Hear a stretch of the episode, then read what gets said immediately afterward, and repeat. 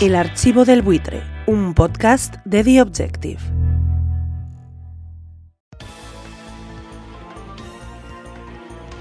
A pesar de que España es un país parlamentario en el que por tanto los debates están a la orden del día, la realización de debates emitidos en televisión entre candidatos a la presidencia del gobierno en periodo electoral y regulados por la Junta Electoral siempre ha estado marcada por la dificultad y la polémica. En general, siempre es el partido político que parte como favorito para lograr o mantener el poder el que suele poner más trabas al tema.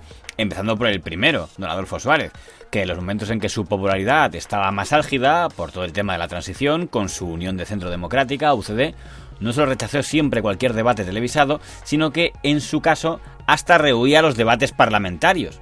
En aquel momento no existía la figura del debate sobre el Estado de la Nación, y en un caso bastante escandaloso, en la primera sesión de investidura de la primera legislatura, tras las elecciones de 1969, el presidente del Congreso, a la sazón don Landrino Lavilla de UCD, impuso que no hubiera ni debate de investidura. Es decir, que don Adolfo Suárez hiciera su discurso de investidura, los partidos políticos votaran la investidura y ya después de investido intervinieran los partidos para un turno de explicación de voto.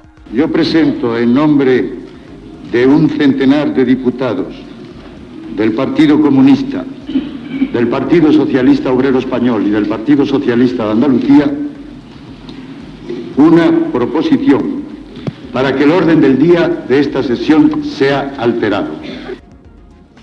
La formación política que represento, que está en total desacuerdo con las normas dictadas para este acto, le ruego someta a consideración de la Cámara la oportunidad o no de un debate parlamentario en torno a la investidura del candidato a la presidencia del Gobierno. Fue la investidura más anómala de todas las constitucionales en la historia española en el terreno de los debates. Por no gustar, al señor Adolfo Suárez no le gustaba ni asistir a las sesiones de control del Congreso de los miércoles, hasta el punto de que ya era habitual entre los portavoces de la oposición hacer chanzas sobre lo raro que era ver al entonces presidente del gobierno asistir al hemiciclo.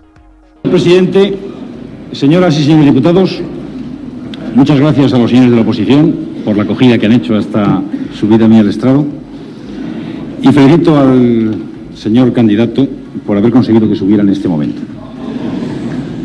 Hacer subir al señor presidente del gobierno a esta tribuna no es un problema de habilidad, es un problema de necesidad, señor presidente del gobierno hoy censurado, el presidente y el gobierno.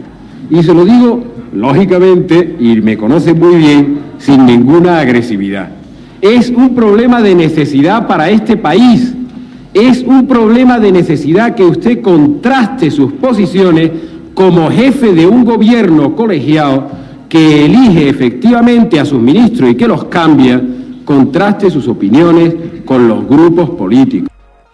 En las elecciones generales de 1982, 28 de octubre del 82, por primera vez hubo importantes gestiones para intentar un debate televisado entre líderes de los partidos políticos del momento. Entonces aún no se usaba la expresión candidato a la presidencia del gobierno.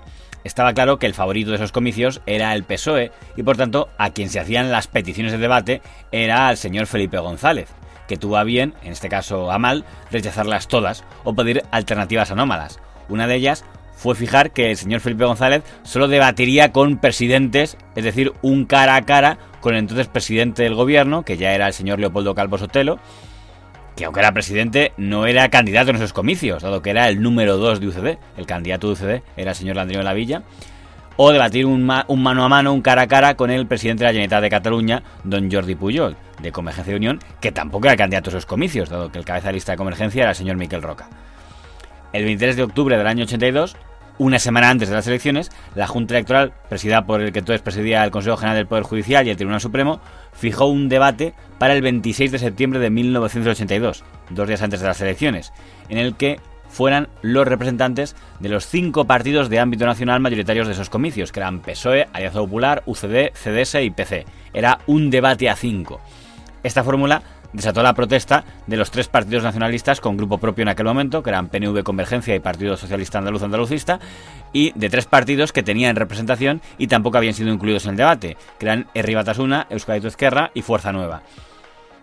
Pero aquel debate se torció cuando el señor Felipe González dijo que solo acudiría si el moderador del debate era el señor José Luis Balbín, que era periodista de televisión española, entonces muy bien relacionado con el PSOE.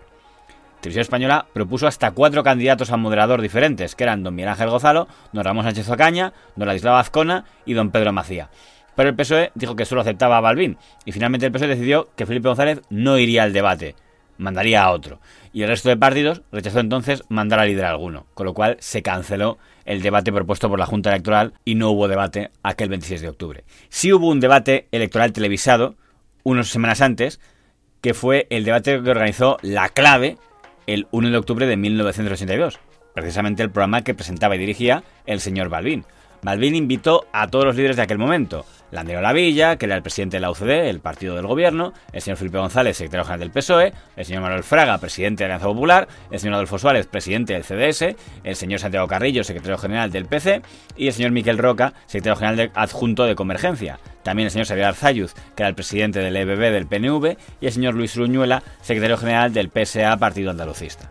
Incluía, por tanto, a un partido que estaba electoralmente muerto, como era el Partido Andalucista, como se acreditaría tanto las elecciones generales de 1982 como las municipales de 1983.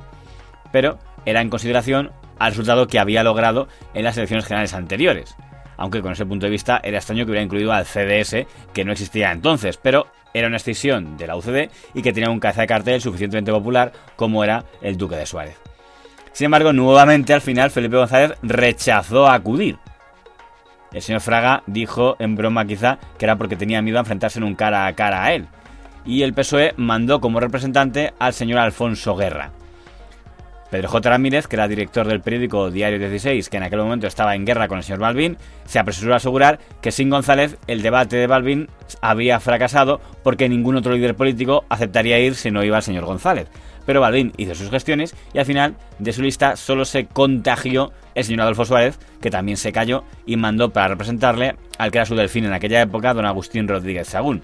El resto de líderes sí aceptó acudir y José Luis Balbín comenzó el debate mandando un recado a su amigo del alma de entonces, don Pedro J. Ramírez. Tenemos que decir que aunque a lo largo del día y de los últimos días, ya desde ayer, haya habido tal cantidad de mensajes cruzados ante la opinión pública que nos han vuelto locos a todos, incluido a nosotros mismos, la verdad es que todos aquellos, y voy a hacer ahora la pequeña salvedad, todos aquellos con los que habíamos contado y se habían comprometido a asistir a este programa están hoy aquí con nosotros.